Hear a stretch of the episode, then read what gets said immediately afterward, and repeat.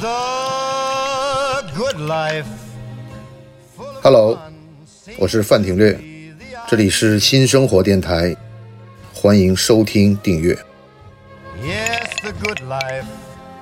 lets you high. 欢迎来到新的一期新生活电台。我们在二零二二年的年底，因为上海的这个疫情又突然发生变化，导致我们原来约的几位朋友都最后临时改期。然后今年是二零二三年的一月四号，对。然后我跟松音对老潘同志，我们坐在一起聊一聊他的画廊。嗯，还有就是我特别喜欢的作家董桥，因为董桥在大陆的作品都是由松音艺术来。是的，呃，他其实在香港和台湾都是由我们代理的。好，他的你书法。你你跟大家做一个介绍。对，因为我大致介绍一下我们画廊，我们画廊开了有呃十年了，正好是二零一三年呃大概秋天开的，到今年是正好十周年。好，然后我们刚开的时候是在台北，啊，那时候董先生还没有退休，因为董先生是二零一四年的八月份呃退休的。然后那个时候他之前拍的书法作品有人求他字，但是他也没有卖过字，也就是他是写了给别人的。然后到了二零一四年的八月份呢，因为我跟他是大概是二零一二年一一年就认识了，呃，作为他的超级粉丝和这个热心读者，到现场去拜访过他。然后那个时候知道他写字，但是还不知道他卖字。那时候我也没有开画廊，我是到了一三年开了画廊。其实，在台北呢，一开始也不知道做什么好。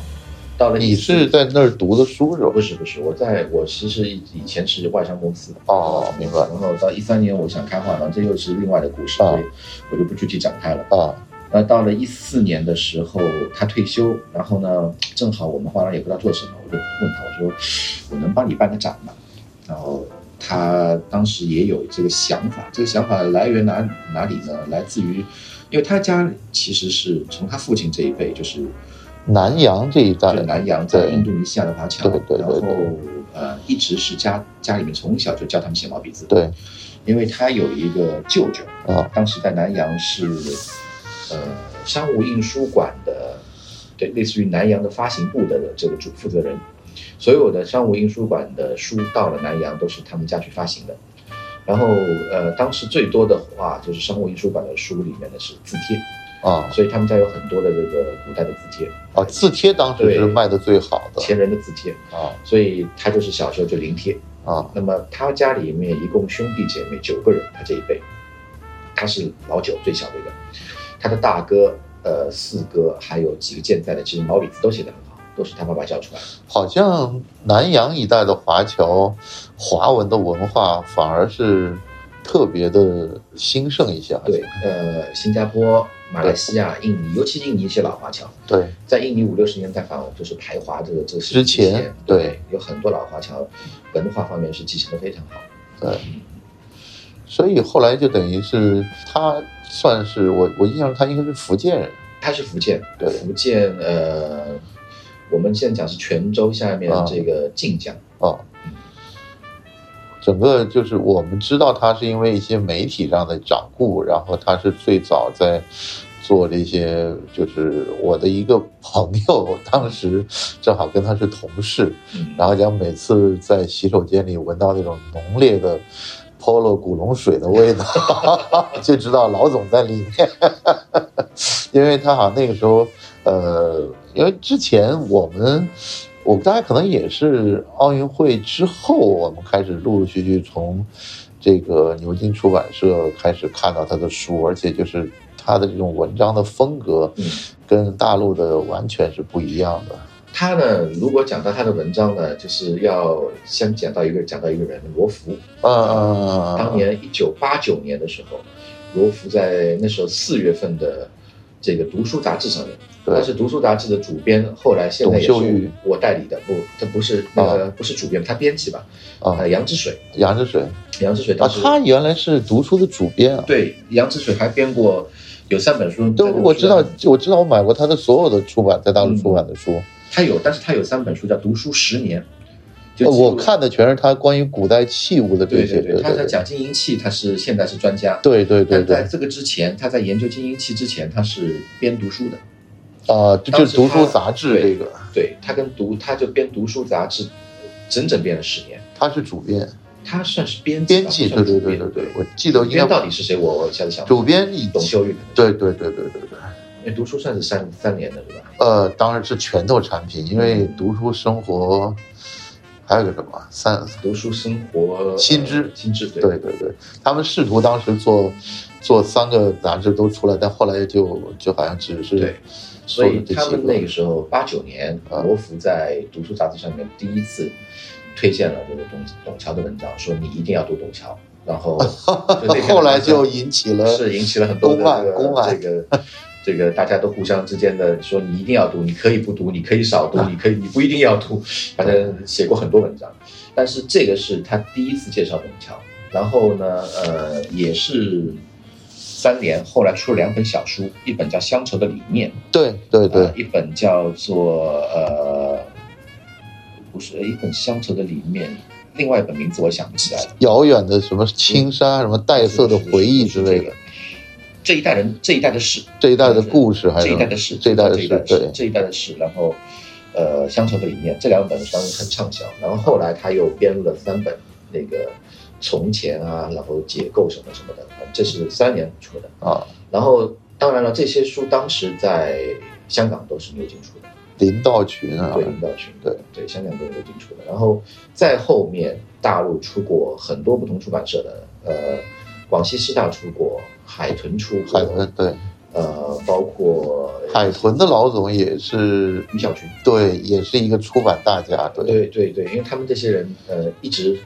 他们是个可以说是从辽宁教育辽教出来的，对都对叫辽教那个时代玩在一起。那时候万象不是就通过对对对对对对对所以对顾浩啊，对对杨之水啊，于小群啊，他们是一个松散的这种圈子，但这个圈子对中国的出版事业的帮助，因为他们这些书不是最赚钱的书，但是呢，都是呃怎么讲呢？特别是在疫情之后，我们大家对这个事情，他们延续了一点，其实老派老派知识分子年代以前这些老编辑的这种做法，对，包括民国时候编的那些杂志啊什么的，没错没错没错编了一些这个。而且这种读书人的趣味是在他们身上尤其的是闪亮。就你你，我们后来之所以实际上 对这个董桥先生的这种各种讨论呢，是基于也是可能过去十年、十五年、二十年这样的一个过程，就是中国的一批的大陆的一批知识分子也开始玩收藏了，也开始写书法了。也开始写这种畅销书了。对对，然后这个时候呢，有点厚此薄彼的，或者这种互相瞧不上的感觉。但是始终呢，这些香港的作家呢，都是一种好像处于一种舆论的下风，他们也不太不太在社交媒体上发声，然后他们也不太觉得我要非得跟你论一个高低长短，这个好像没必要。我讲一个非常那个。我就不指名道姓了。啊我们刚才谈谈了那么多，谈到说那个你一定要读董强，你可以不要读董强，或者说你一定不要读董强。我们也知道那个你一定不要读董强是谁写的。啊啊然后呢，我记得有一天我在董先生家里面，啊然后我们就提到这件事情了。啊他在那边帮我们签书，然后就别人上领导权还是谁说了一句啊说，哎，他说董先生啊，有一个谁谁写了一篇文章说你一定不能读董强。董先生就抬抬头，他看看他一眼，他说那我得罪过他没有？领导群就被问住了。嗯他说你也不认识他，你何从得罪他起呢？没有得罪过他。董先生就好了，没有得罪过他，随便他写吧。所以我觉得呢，那个时候这是一个给我非常印象深刻的镜头，就是我当时就坐在边上，我就觉得，哎，呃，老派的文人是这样子的，就是当然我们也看到过很多老派文人互相之间文人相亲的那种故事，但董先生，我觉得到他那时候他是七十多岁，啊就他已经放下这些东西了，就是别人可能说他几句，或者说批评他几句，有的时候就是为了抬高自己一下，他也看看多了这样的事情，所以对他来讲，并不是一个呃需要去跟别人争辩的事情。我的理解是这样的，就是我觉得那个时候呢，中国的读书人也好，知识分子也好，还处于一种大块吃肉、大碗喝酒的那种比比较比较豪放的这个阶段。但是呢，香港的这个知识分子跟作家呢，早就过了这个阶段，他们就觉得，就好像昨天我看那个蔡澜去介绍一家这个顺德的餐厅，实际上我突然发现一个问题，就是你口重的这些时代呢，是你刚刚进入了这个这个状态，然后你越吃的话呢，你会觉得口重是很容易的，口淡反而是难的。很难。对你，你你最后把这些事情看淡是很难的。你你打破头去往往前冲，往这个群里头，往这个圈子里头冲的时候，你觉得是一件实际上是容易的事情。反而你把这个看淡，你讲的我把这些喧哗都给抛到后面，我自己玩我自己的。我觉得这个时候才是高级的状态。对，而且这个不太容易。这个就是，也就是我觉得在呃，因为我画了后来这些原因，我跟这个两岸三地，就是大陆、台湾、香港的很多文化方面能够写毛笔字或者画画的人都有接触。那我就觉得，其实真正也就是在香港，还有一些老先生们，他们是比较能够做到这样的层面的。那台湾也不多，其实。这个主要就是，呃，主要我觉得还是这几这几十年来被破坏的非常的厉害，以前是有的，现在也是真的不行。但是我我我实际上后来看到你的画廊的代理的这些艺术家，我突然发现，就是我喜欢的这些作家都在你这个里头，包括陆浩啊、张充和啊，还有杨之水啊，这张大春，对对对对对，我觉得这一派的文人呢，或者真是他们真是文人骚客嘛，就他们不是这种主流的，但他们也很清楚自己在这个行业的一个地位和影响力，但是他们呢，就我我是觉得很难得了，就这种心态当很难得时这个。事情是我从一四年，呃，我是一五年吧，一五年三月份在台湾帮董先生做第一个展览。做完这个展览以后呢，我就知道了，我这个画廊如果要能生存下去的话呢，基本上我就是得走这条路，就是我们不能再去找专业的所谓的艺术家，然后就画画而已。对。对我们要找一些就是说在不同领域各自已经有一些建树，然后没错没错。呃，用我们现在比较时尚时髦的话讲，就是自己本来是有点流量的，然后呢，呃，自己又有这个艺术的能力。一股清流。啊，对，然后就找好我第一个董先生以后，后面我找了就是现在浙大的这个白先生教授，啊就是他是张聪和的学生，然后他从美国波士顿大学回到浙大做，现在是考古和艺术学院的院长。那么他也是中规中矩写毛笔字，从小写到大的。然后在后面的话，就是因为陆浩的原因，那么我们认识了张大春、啊杨之水，包括北京的赵恒先生，我知道，他是对美食家嘛，对，他一直在财经写东西。对对对对对，他他也写过很多书，对，然后再就是呃，后来就是香港的，比如说李纯恩啊。然后郑培凯，啊。呃，去年的话，像我们又和呃北大考古系有一个叫徐天进教授，哦他现在在良渚做那个良渚博物院的院长，他们都是呃有非常有艺术能力的人，包括去年我们做了一个很有趣的展，就是周克希先生。啊。那个翻译家，他翻译的很多法语著作。周先生是一个非常了不起的人，就是他原来是复旦大学数学系毕对业，然后在华师大教了几十年的数学，然后终于有一天他忍不住了，他觉得自己应该是做翻译的了，所以他开始从事法语翻译，法语法国文学翻译，然后到了八十岁，他说他觉得自己该翻的东西都翻完了，然后正好我看到我在陆浩那里看到他写的毛笔字，我说这个周先生的字应该是很有功底的吧。后来我们问了他，他说他才练了一年字，呃写的非常的像样。那我们就说帮他做展览，然后在这做展览的过程中呢，又开始说，哎，能不能让陆浩帮他配一些画，因为陆浩能画插图。啊然后他说他看了陆浩的画，他说嗯，他也没说什么，嗯他觉得说这个我可能也可以试试，他自己也去画，啊画完以后非常的像样。所以这个我可以给你看一本他的书，啊这里面的毛笔字跟画都是他自己来的。这都是全彩啊。我们选取了他翻译的这个法语名著里面的一些章节，嗯让他就这些章节，然后那个创作一些构图，然后后面他还有一个系列是纪念中国现代文学史上面的翻译家的，因为中国现代中国有翻译，其实也就是有一百多年、两百年不到的。没错没错，他也就是，呃，洋务运动之后才开始林。书开始。对对对对对，呃，这些这一类的，真是这一类的作家，我基本上都都在看他们的书。对，就是我当时想的，就是说，如果我们说我们做一个画廊，呃，抛出盈利，就是生成，呃，这个目的以外，就是你如果做一个事情还是觉得有点意义的，那我觉得这多多少少算有点意思的事情，也就是没错呃，能够把这一代文化人的有艺术表现能力的文化人再拿出来给大家看一看，因为在中国以前来讲，其实文艺跟读书是不分家的。没错没错，你一个人一一一个人会文艺，他一定是读书的人。然后一个人读书读到一定程度，他练一定会有一些趣味一定会有趣味。对，所以以前文艺是不分家的。我们古代也没有人专门是做书法家或者画家这样子。现在好像书法成了一个社交行职业了。现在是变成一个对，变成一个公众，就是变成一一个 title 了，就是好像你这人专门写书法，那跟读书就没有关系。那呃么，这个事情其实就其实很复杂，因为我觉得好的字都是你读书慢慢慢积累起来。我们有很多看到，呃，比如说我们看到，呃，俞平伯的曾祖父俞越先生的字，啊俞越的字，我不能讲就是以我们今天的这个审美的角度来讲，好像写的有多漂亮，啊他有点浊气，啊但是呢，那种拙呢，你就看得出来，就是完全是背后的学问跟知识堆砌出来的这种浊气，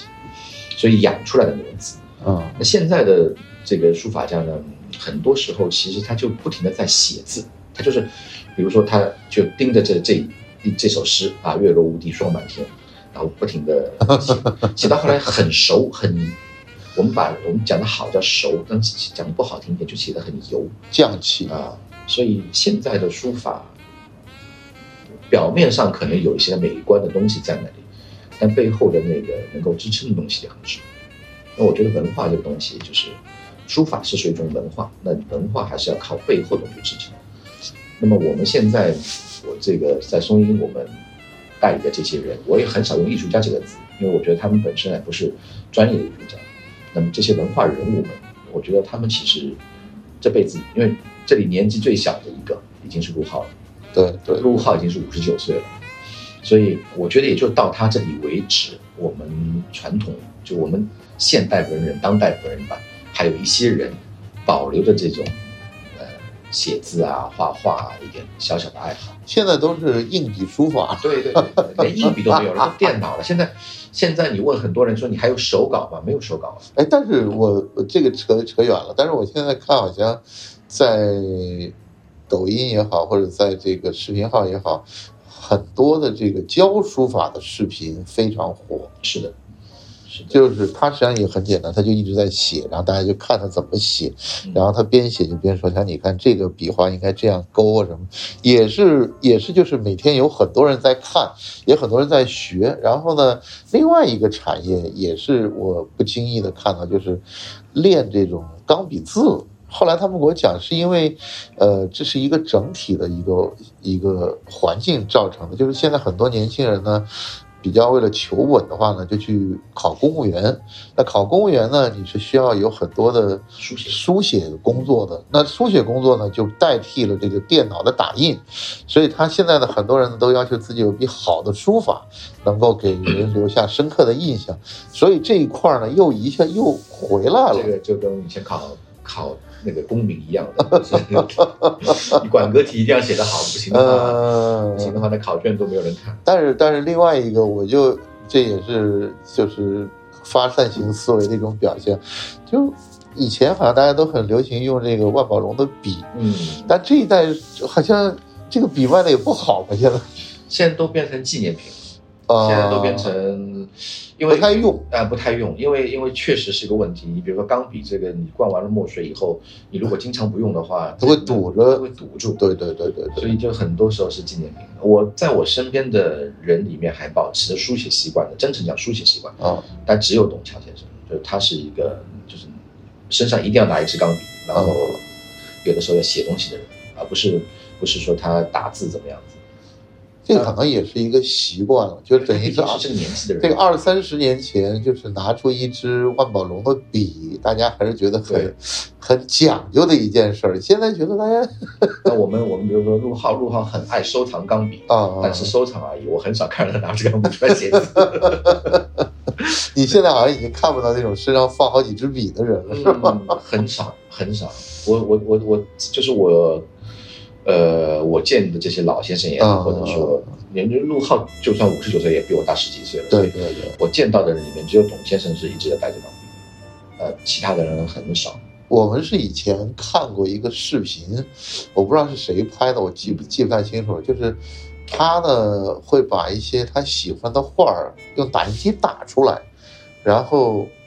然后好像就他自己给重新裱着。他他的意思好像就是说，呃，这个画儿呢我喜欢看，然后呢我就给他把我喜欢那部分呢给打印出来，或者是装裱出来。然后呢，我也知道我的这个能力呢是买不了这么一幅画儿的，但是我就喜欢，所以，所以我我从这个角度来看，我是看了一个细节，我就觉得他们是很清楚，就是说有的爱好就是一个爱好，是是，但是我们这边呢是好像觉得我操这个画哥们儿收了，呃，对，其实我觉得，我从董先生身上看到的东西，就是他们那一代人从南洋回到台湾读书，到台湾读完大学，到香港谋工作，啊然后呢，呃，像董先生的家里面，当然家境不是，嗯，不是很普通的家境，但也不是说很有钱的一个家境，但是呢，他当时谋职以后呢，就可能会有点闲钱了，然后。尤其是他去了英国以后，再回到香港，呃就是工作就越来越好了。然后那个时候，呃，七十年代末吧，他就，他其实六十年代、七十，我想想看，应该是七十年代末，他就在香港就买点小东西。啊对对那个那时候这种文人字画就不值钱了，很多人都带到香港去，然后就在那边卖了。所以他在那个时段就是哎买买这个买买那个，然后他那时候跟我讲说，那个他在香港买到颜文良的油画，很小很小的一张《福星公园》，他说那个算是油画，所以呢要比一般的那个书法跟水墨的东西都要贵，也就是一百块港币。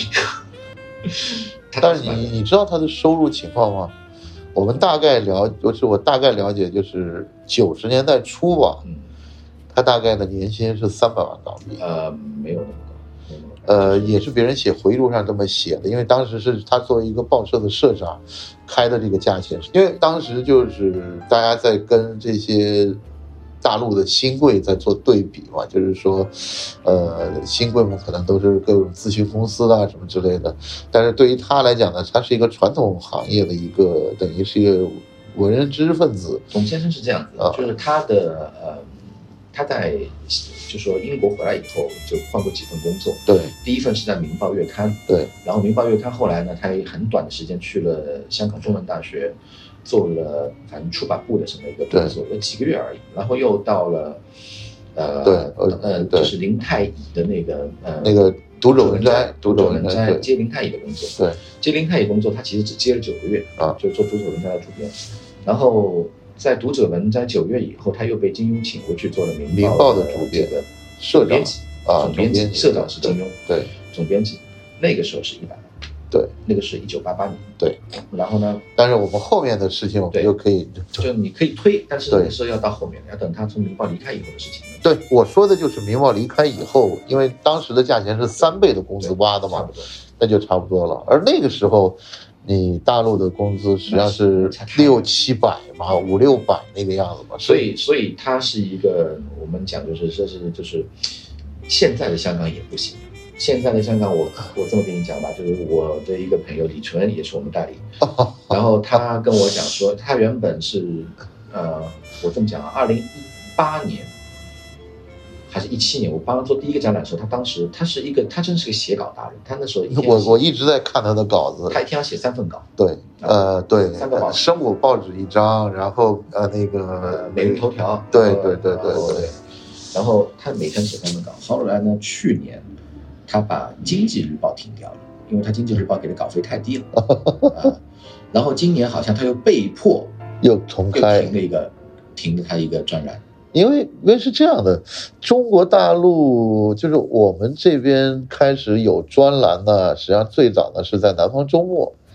那么南方周末呢，当时有个生活版，生活版呢就实际上是在学香港，就是副刊。副刊呢就是谈的就是饮食男女、生活八卦，然后谈吃喝玩乐。那后来呢，就变成了三联呢，又变了一个圆桌，有个生活圆桌。实际上这一系列，但当然陆浩的那个，当时他在做这个万象的时候的那种感觉呢，就是比较偏知识分子情绪的，而不是广泛的这个情绪的。他是就是好像这些人必须是某一方面的，而且他的这种古文的这种风格是特别明显的，对。所以我们那时候看那个杂志，就觉得跳去古文那一段不看都会很好看，因为因为他谈古文的那些考据的东西，我们实在是觉得太闷了，因为那个东西跟我们的生活又离得非常。他本身就是一个很擅长考据的人，他对他他其实他跟我讲说，就是每四年出一本书嘛，自己开玩笑说每每次提。我买的他上次那本书叫那个头看花。呃，还有一个国会三餐，对对对，那那是那是他四年反正反正就是他隔一段时间会出一本，然后每本都实际上蛮好看。对对，但他就是说这个书来讲，对里面很多他考据的东西在啊。但是这些人，我我是现在觉得，就是因为后来香港的报纸也就慢慢的就不不愿意就养副刊了，就这样。当时后来呢，大陆这个媒体呢就。把这个副刊呢，就跟香港的这个慢慢拉开了一个距离，就是我们这边可能就年轻的这一这一波的作者就多起来了。然后呢，跟实际上跟陆浩当时做万象的那个风格还是不一样，他的还是一些老一代的这些做的非常好。因为后来我们还接触过，就是我当时在在从事那个工作那个报社还做过书城，嗯，然后书城也是。最早不是书城也是在上海做的嘛，后来拿到了广州，然后现在又搬回上海嘛。反正现在有没有我也不知道了。而且就是大家现在也不太看了，而且就是你会感觉香港当时那么小的一个城市，有那么多的专栏作家，而且这些专栏作家生活的还很体面，很有尊严。就这一点，实际上算是媒体的一个高光时刻吧。就你现在很难，你现在就变成自媒体，然后你写公众号，当然公众号的这个收入要远远比写专栏要高的多得多。但是问题就是，但是也不是每个公众号都啊是都有是是是，但但是公众号的一个问题呢，在于说，呃，实际上他把我我个人认为他把就是最重要的一个看门的功能给去掉了，就他是写。他没有一个编辑在帮他后面去把着这个关，确实，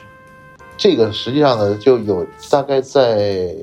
十年前吧，就大家谈到微信的时候，就有人当时写了一篇文章，讲的现在没有人感谢沈浩，但是很多人感谢张小龙，嗯，因为沈浩呢是培养这批人去写东西，但是张小龙呢实际上这批人变现，嗯，就。明白吗？因为因为微信实际上很多就是当年在报纸做专栏的这些人，成了一个公众号的大 V。那这个公众号呢，直接有打赏的呀，还有包括直接投广告的，那这个量，一篇文章可能能收到几万块钱。对对，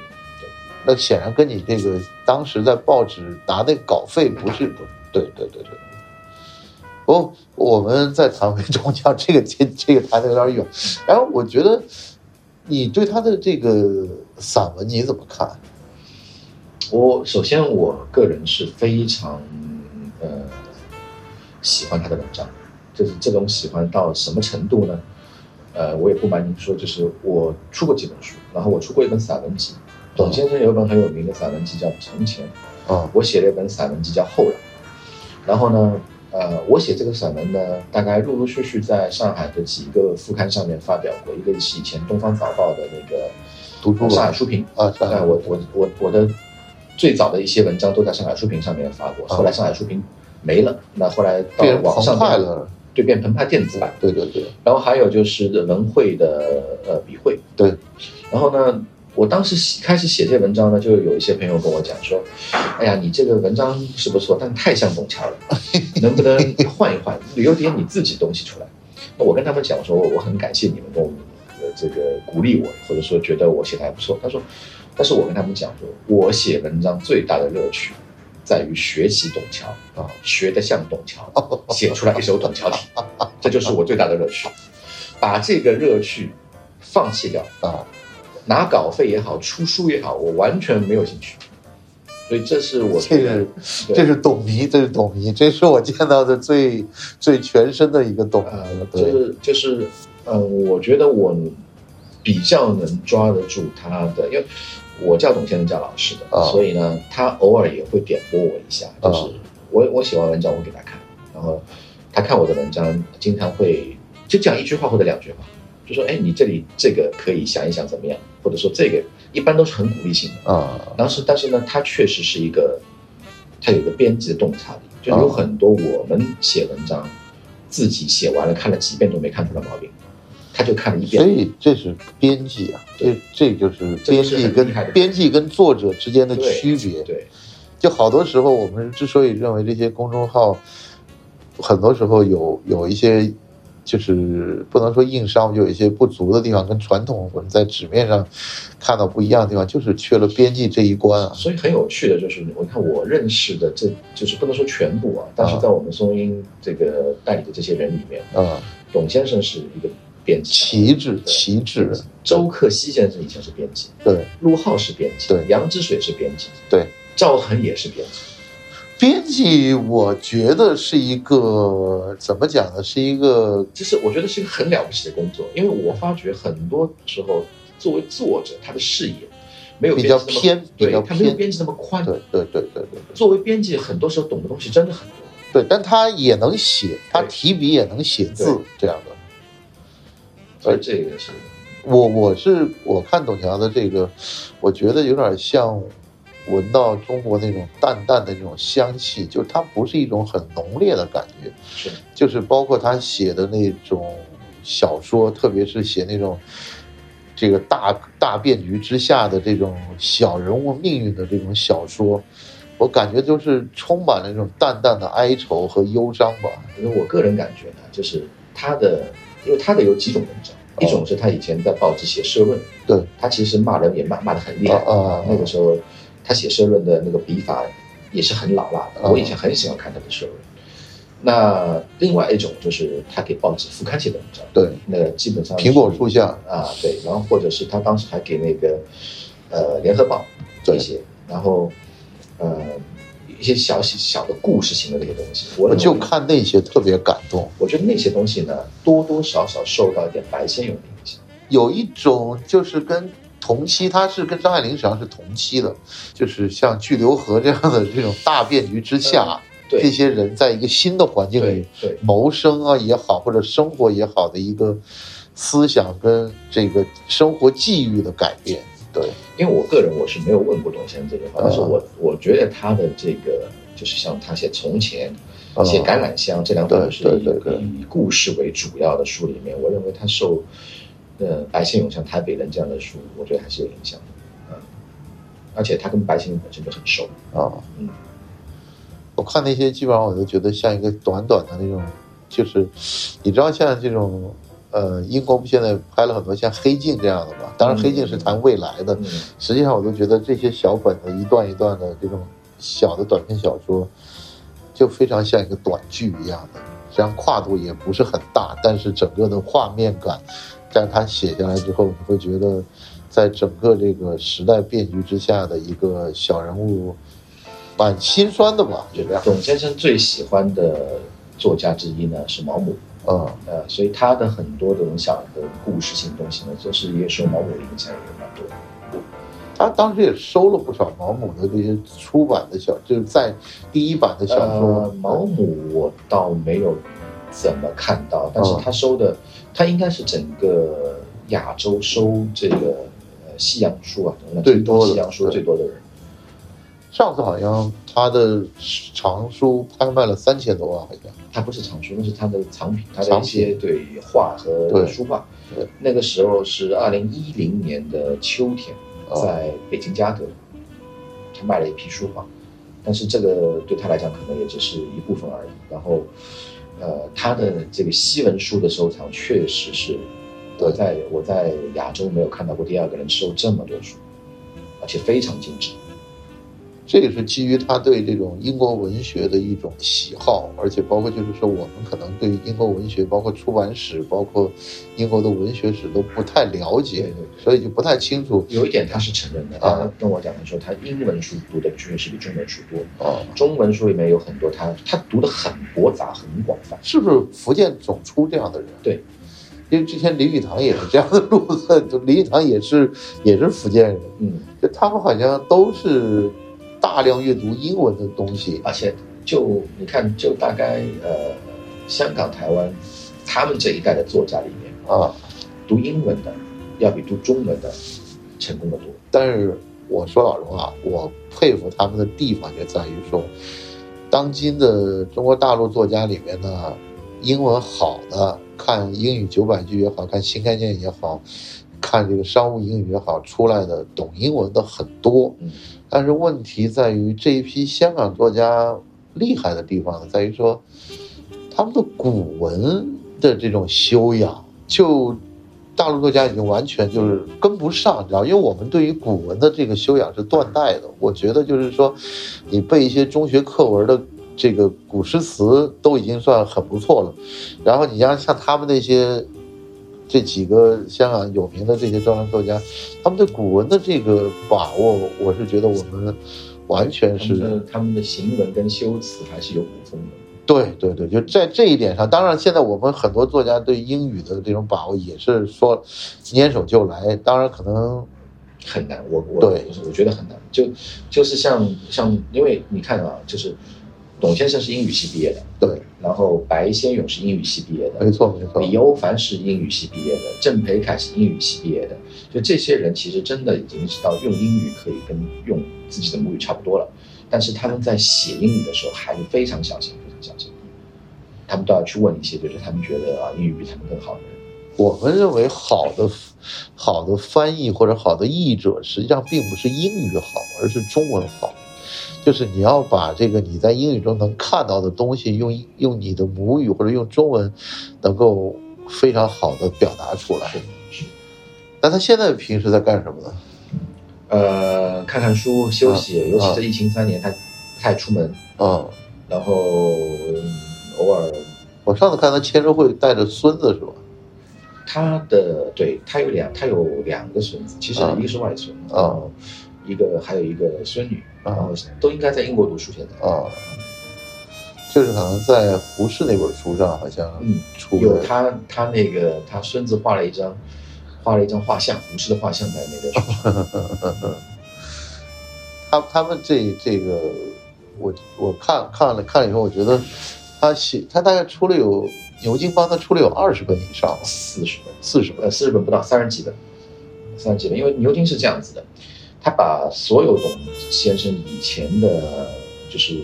在因为牛津开始出董先生的书是从他的一些社论和每天在报纸上面的这个发表的文章开始集合集在一起以后，然后他们做了一个样本，然后给董先生看，说你看我们做这样做成这样子，你愿不愿意在我们牛津出？那董桥说，嗯，好，这个我很我喜欢，因为以前的书嘛也是出的各种各样的，然后他都是用硬壳的，好像对，就牛津，牛津最早的四本是平装的，然后后来就开始全部是用硬皮了。然后董先生自己也参与了很多这个书面的这个书的封面的装帧所以。整个风格跟一般的书的风格不太一样一样，非常像英国的这些是的，是的，老它装书它有很多书其实就是用英国的一些手工装帧书的封面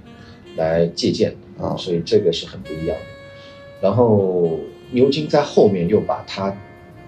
等于说，因为牛津可能出给他出第一本书应该是二零零五年，在二零零五年以前又把他的所有别的书以前出的书再重新再一点一点再用牛津再出版，所以呃，就牛津应应该说把他所有的文章百分之九十九的文章都都出版过，三十多本。这些书现在国内出了，呃，就是国内的出版社大概国内出了出过一些，其实不能说全出过，尤其是呃，应该是读胡适之前的书，他们几乎都出过，胡适没有出胡适没有出。啊。我记得好像应该好像董桥还有一版不是三联，是好像什么中国华侨出版社还是什么出版社？这个我不知道。蛮早的一个大开本的，跟梁实秋是一，跟梁实秋的那个书是同一批出的。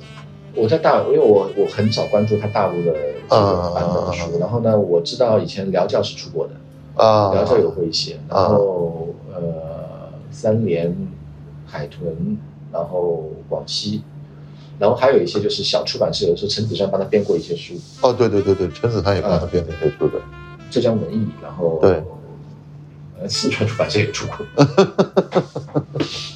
因为他版本太多，后来他自己都不都不管。哎呀，蛮好的，我觉我我觉得就是我们能看到他这些书，包括他是他在包括在台湾碰到那些好像感情上的那些故事啊，我也觉得实际上现在来看都是很他很能他很能写这种淡淡的味道的事情。对，那他教我的事情就是写写文章要感情要淡啊，下笔要淡，什么都要淡，就不要千万不要浓，浓了就就不好玩。属于用力过猛啊，对，这个的确跟这个我觉得还是跟就是跟境界有关吧。因为你一旦用力过猛的话，就你很在乎这件事情，你一在乎这件事情，淡这个事情是不是那么容易掌控的？就是怎么淡才能淡得出味道来？怎么淡才能不让人觉得太平淡？这个 这个都是，真是我觉得一部分是天才，一部分是真是写了几十年文章写写出来的经验。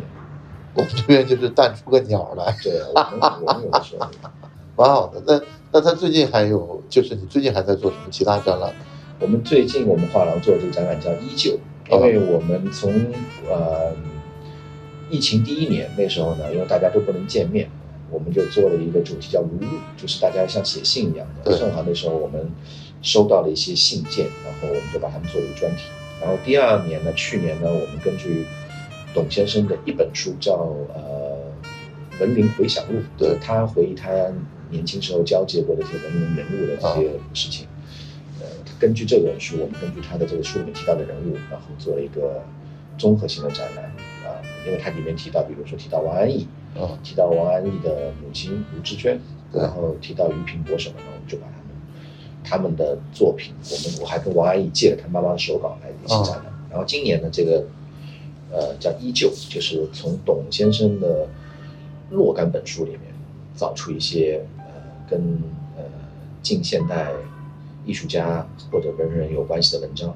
比如说找了徐志摩、陆小曼、吴帆，呃，然后呃何绍基啊这些人物，张春和这样子，就把他们董先生对他们的描写啊那个收录在这个书里面，然后同时把这些人相关的作品。也放进书里面，所以类似于一个给大家看一些就是董桥董桥的散文的图注本啊，因为他以前就是只有文章，然后我把它读过去。因为我我经常讲一个事情，我说其实董先生的文章呢，你看得进的人是很容易看进去，对对，很愿意继续看。但你看不进的人呢，大家看看两篇文章你就看不下去了，因为他提的东西有的时候是。确实是非常的这个小资产阶级情调。哦，你在刚刚在讲这个事情，我就想到了，突然就想到了，呃，四川人爱吃辣的，广东人爱吃鲜的，对，就这个两个口味儿实际上是不太不太一样的，就就就这样。我我以前买过一本书，我跟很多人讲过，当时应该是九十年代初在台湾出版的，就是因为你知道。村上春树的小说里面，永远都是这个收音机开着，各种背景的音乐出来。然后呢，这个这个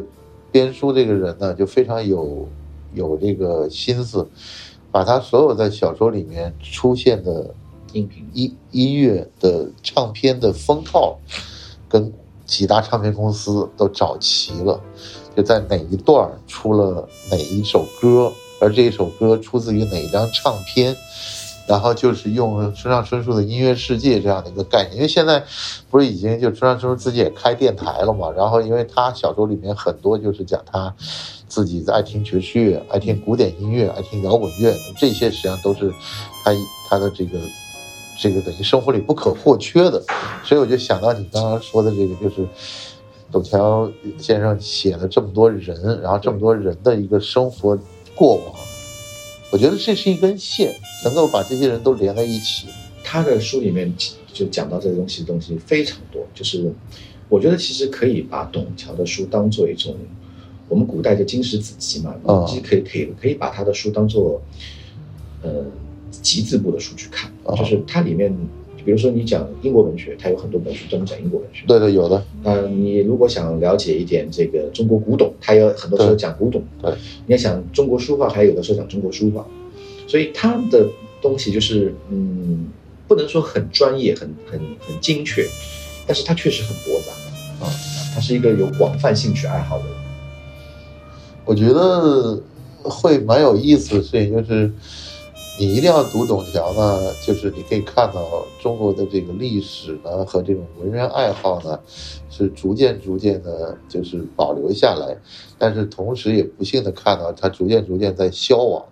但是你一定不要读董桥呢，会可以看到，就是我们曾经出现过一个非常荒唐的一一段一段历史时光，就是这个时候呢，人们都是大碗的喝酒，大块吃肉，非常豪爽。但是这种豪爽呢，就是会大家觉得，就好像我们现在，我说句不客气的话，就是当然我们现在回头再看。中国电影票房最好的那些电影的时候，你会觉得的确是很棒，但是我我不想看第二遍。确实是这样子。是啊，你要把这个时间长度拉得更长的时候，你去看，我相信再过个一百年，像这种传统知识分子的情趣依旧会流传下去。我觉得很难，说实话，因为嗯，我做这个行业，不，我它再流传下去的时候，就变成了一个传说了，是一个传奇。对，不一样。就你原来可能是，你可以在周围能周围的人身上能看到这样的爱好，但可能再过个四五十年，你会就觉得有这种爱好的人都像熊猫一样凤毛麟角了，就我是我现在能看到一些就是三十岁左右的年轻人，他们又开始写字，又开始，我觉得也挺好的。但是因为当中断层断的太多了，你他们现在三十多岁，他们要接到上面现在七八十的那些人是完全接不上的。对。主要主要就是有可能是接上对我们来讲也没有什么意义，对我们来讲也就是，就我们我觉得我觉得是就是我想看到的东西呢，基本上都已经看过了，然后我也有幸能够看到，呃，最瑰丽、对最瑰宝的状态。就是董桥这样子的。我觉得其实说，嗯，董先生是一个这个事情可能很多人不一定同意，但我觉得他是个集大成者。这个集大成有很多方面的意义，就是第一个，嗯，我们讲近现代文学史啊，就是中国由白话文人开始，就近现代文学史。然后近现代文学史上面，其实真的一个人健在的作家，他如果给自己的书签一个名，这本书就从一百块能卖到六百块、八百块。这个我以前我就我问过所有人，我说你们鲁迅活着的时候，他签名的书 能什么一块钱卖五块钱？没有，没，真的不，呃呃呃，那个我们这个就不谈鲁迅鲁迅老师的这个 这个签字怎么涨价了，知道吧？对，但但这个这个我就是觉得，嗯，董先生是这方面确实不一样，他的人格的魅力跟号召力，别人对于他的那个，别人对于他的这个，跟他那种想要亲近，或者再再讲那点，想要跟他发生关系的那种那种情绪，是很浓的。我我因为我做这个，我认识很多很爱董桥的人。我当年我记得我在香港第一次做他的展览的时候，一个年轻人为了买一张董桥，他真的是，当我把这张字从上面摘下来的时候，他的手我交给他，他的手完全在抖，他就没很难想象自己有一天能接到董桥的字。但是在他前面的人呢，恐怕就是中国近现代文人里面我们知道的那些人，就是真的，哎，我觉得，我觉得可能也是一个经济环境的一个变化，就是。恰好也是碰到香港的这个物质生活开始极大的发生了改变。因为就是你想，就包括他其他的一些专栏作家，像李春这样的话，他们你很难想象一个城市能够养活一批靠写专栏生活的人。你以前总是会说香港是文化沙漠，但是我讲文化沙漠里面养了一群文人靠写字香港怎么会？，对我我对这个事情一直我有香港那些作家，我们讲讲，比如说你看林行止，啊对吧？啊那个啊不得了不得了，那个多厉害！今今天刚刚过世那个刘少明，了啊！刘少明我有幸还见过他过世了他今今天过世了，哎呦八十九岁。哎呦他八十二岁还八十三岁的时候有一次来上海，我还跟他吃过一顿饭。啊！刘少明的文章也很好，而且刘少明也是学英语出身出身的。他也是在《信报》一直在写东西，好像是对嗯，然后，对吧？以前以前刘以商，啊。我说这些人你怎么能把香港做文化沙漠呢？这个基本上可能就是大家喜欢宏大叙事的这种习惯，所以对于小情小调的这种这种包容跟理解就差一点。但是呢，我真是觉得啊，就是你经过了疫情的这个阶段之后，你对宏大叙事，你逐渐感觉到跟我们没皮一点，这跟我们没关系。对没关系，你反而觉得普通人的生死离别，还有小情小调，才可能是你作为一个正常人生活的一个基本追求吧。我只能这样说，就是就是你你动不动都给我谈这个历史，谈这个时代，多么伟大对这个，我觉得我 我就实在我接不住，你知道吗？这个有点，这个有点好像就是你得你得经过教育，就香港这些作家也好，就是他们是见过这些世间风云时局的变化之后，他们养成了一种不以物喜，不以己悲的这种态度。你你你觉得他们能就能做到金庸的能有几个？就是金庸现在有像这种，比如说自己有自己的公司，有这么多产业，这样的文化人或者这样的作家能有几个？几几非常，你可能十个手指头数都没有都不到，你知道吗？对呀、大量的呢，可能就是像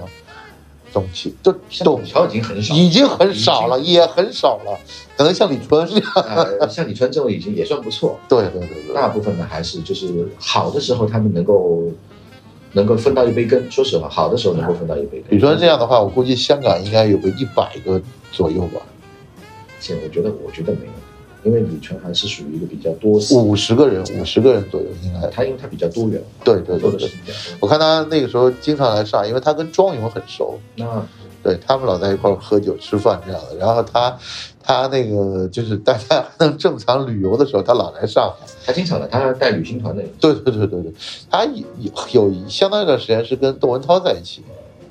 是对，但他们他们是做了第一期的那个《香港三人行》嘛，对他主要就是，我觉得窦文涛这个节目呢，捧红了几个香港人，梁文道、马家辉、对，李淳恩。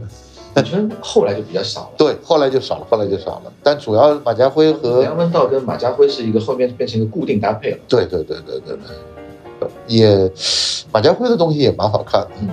他好像不太写字哦，不太写字啊，这这一代人就基本上慢慢就过去了，真的。其实我我很少跟他聊这个事情啊，因为比如说你像刘少明，他的好朋友，今天过世，然后前两去年这个时候，呃，去年在早点的时候吧，他以前美国新闻处的同事叫戴天，啊，在美也在美国过世，就是人有的时候到了八十多岁，你就得接受这个事实啊。你的好朋友们，也许就很多年都没见了。实际上我觉得人到中年的时候就会遇到这些事情，是，就是你开始慢慢要接受，你周围不停的会有人离开，然后也这个事情也就是在你五十岁、四十多岁以后，然后包括你的长辈离开，你的同辈离开，慢慢慢慢就就就这样了。就而且尤其在这段时间，昨天是那个谁，熊元伟也去世了。嗯，一个很棒的，原来这个深大的，就他原来在深大当过老师嘛，然后后来回到上海戏那个戏剧学院这样。的。哎，整个我我个人是觉得，在你顺风顺水的时候，你可能是没有心思嗯沉下来嗯，去欣赏董桥的，或者在你很浮躁的时候，不能说顺风顺水，在你很浮躁的时候，你看董桥你是看不进去的。我我我这么讲呢，可能有点偏颇。我觉得呢，一个人不管你读谁，你能喜欢这个人呢，都是一种很幸运的事情。当然，当然，当然，就是你能喜欢上董桥，当然是很幸运；你能喜欢上杨志水的东西、啊六号东西，我觉得都很幸运。当然，呃，有些东西就没有那么的呃吸引人，但是我就觉得，如果能读好好的读懂桥，如果读进去，呃，你是可以，它是可以帮助你忘记掉一点这个世界上面不愉快的事情。我的理解不知道跟你反正不知道你怎么看啊？我的理解就是说，我们都很喜欢阅读和读书，那么实际上在很多时候，就好比深夜你在你的书房里面，这个作者就坐在你的对面，嗯你看他的书，宛如这个人就在跟你在交流一样。所以这个时候，我就跟后来跟很多朋友讲，你会觉得读书是一件非常值得的事情，因为你这一辈子，无论是花多少钱，无论是花多少精力，你很难跟这个作者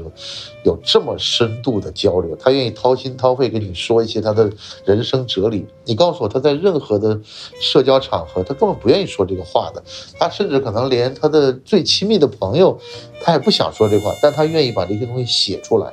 愿意给更多的人去分享。但是，这个呢，是你必须得读懂这个人，读懂这个作家。这个时候你还觉得，因为我周围现在还有好多朋友，因为 播因为这个播客的原因，他就喜欢听听书，或者听这个讲。但是呢，他们养成了一个不我非常不喜欢的一个行为，就是他们用倍速，就是用几倍的速度来哦，听倍速听啊，这个，嗯啊。这个我觉得就是 这个是这个是可能是国产连续剧造养成的毛病。对对对对，包括包括就是说，现在国内还有一些这样的事情，就是，呃，三分钟让你看完一部电影。我天啊！我讲的这个人家花了这么多时间拍的一部这些好电影，就是这样子，就像你浇花，你浇花是要慢慢慢慢浇，让它慢慢慢慢的土，让水分吸吸收进去。你如果浇太快，你的水就流得太快，甚至会带走营养。所以，嗯，人是有一个正常的吸收的程度的。包括我们今天讲，你说我们听播客的也好，或者听什么也好，就是一个正常的语速，是让我们正常吸收的速度。对，然后我们如果那个倍速、两倍速、三倍速的去听这个，我恐怕你我的耳朵也吃不消。而且而且我一直也也是有这种感觉，就是你听和你看是完全两个感觉。所以你看很多销售队伍，他愿意给你做这种演讲嗯。演讲是什么？演讲就是你要跟着我的节奏走，你要跟着我的这个这个引导的方向走。但阅读是什么？阅读是我要思考，我才要用眼睛看，因为我看的时候我会停下来，我就会在想，那董强那段时间在干什么？他在台湾在做什么？后来我就看其他的数据，发现董强那会儿在上学，然后他在那边好像就觉得辗转反侧，然后他看了很多这种世家子弟的败落。那他就会有同感，所以他写出来，实际上你说这种淡，这种淡就是说他不好意思用浓去写，他只能淡淡的表示一些自己的这种哀伤吧，这样。这是一种味道，就是我们讲世味嘛。其实很多很多就是人间的味道和发生的事情，其实你说它到底能够给你留下多深刻的印象，并不见得。有的时候就是很轻描淡写的，但是你就会你就记得这件事情。反而有的时候，我们我们有的时候太过于喜欢浓墨重彩，太过于喜欢像你刚才讲的宏大叙事。这一宏大，其实我们知道宏大东西很难留得下来，就很难跟你发生共鸣，然后在你心目中留下来是一个什么样的形象。哎，不不管了，我觉得我们都已经自己明白自己愿意看什么样的书，过什么样的生活。我总觉得就是说，你个人坚守这样的一个一个信念就好了，这样的。对，哎，我们今天也聊了很长时间，我们节目后面呢总会问这个朋友们一个问题，就是你的生活的意义是什么？嗯，我觉得，我觉得，这是一个很厉害的问题。我觉得我觉得这百分之九十九的人很难回答这个问题。那我是百分之一。我不是百分之一，我真的也不是百分之一。我只是觉得我可能过了，因为我现在是四十五六岁，呃我过了四十三四岁的时候，我才慢慢慢明白一点，我生活可能的在于，呃，我能够翻一点这个固执堆里面翻一点东西出来给大家看看，然后，呃，可能目前来讲，呃，除了声音艺术这个画廊以外，也没有第二家画廊或者艺廊或者别的文化机构在做这个能够把这些人都还能集中在一起，然后让他们呈现一些东西给大家看。呃，而且我觉得我们现在喜欢看的观众也越来越多，那可能就是一点意义。但是你说这个意义放到整个人类里面去有什么意义吗？也没什么意义。所以，所以我觉得这样就比较好，就是能过着一个还算自己喜欢的生活，然后，嗯、做一点我觉得，嗯，至少不影，就算不影响别人，那在影响我自己的事情。漂亮。我觉得这个事情是一个非常伟大的事情，因为，因为这种小众的趣味，慢慢慢慢就会影响更多的人。因为我觉得，我觉得我伟大不能讲，我觉得很多事事情就是，你你想这世界变好吧，其实你奔你你去奔走，你去呼叫，你去怎么样？有的时候我看到很多群里面在讲一些什么样子，然后要还要眼泪汪汪，没用的，对你做好你自己，对，就是你你想要给别人什么样的东西，你先把你自己变成那个样子，然后也许你能影响一些人，然后你周边就会气场就会慢慢变好。我们也知道现在很多地方这个就是气场非常不好，非常嗯，很多人很暴躁或者说很乖戾，然后但是呢，我觉得你只要把自己的气场弄好了，然后你身边慢慢慢慢好气场的人就会在一起，这样子就会让自己也过得顺心一点。好的，安顿，我们这个非常高兴你今天做这样做做这样。大家好，我是范廷略，这里是新生活电台，欢迎收听订阅。